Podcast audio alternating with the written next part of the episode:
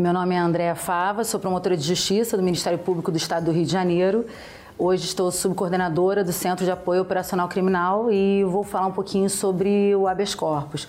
O habeas corpus é um instituto previsto na Constituição da República de 1988, especificamente no capítulo destinado aos direitos e garantias fundamentais do indivíduo, no artigo 5 e visa, é, em linhas gerais, remediar ou prevenir qualquer ameaça ou qualquer violação ao direito de ir e vir do cidadão contra ilegalidade ou abuso de poder.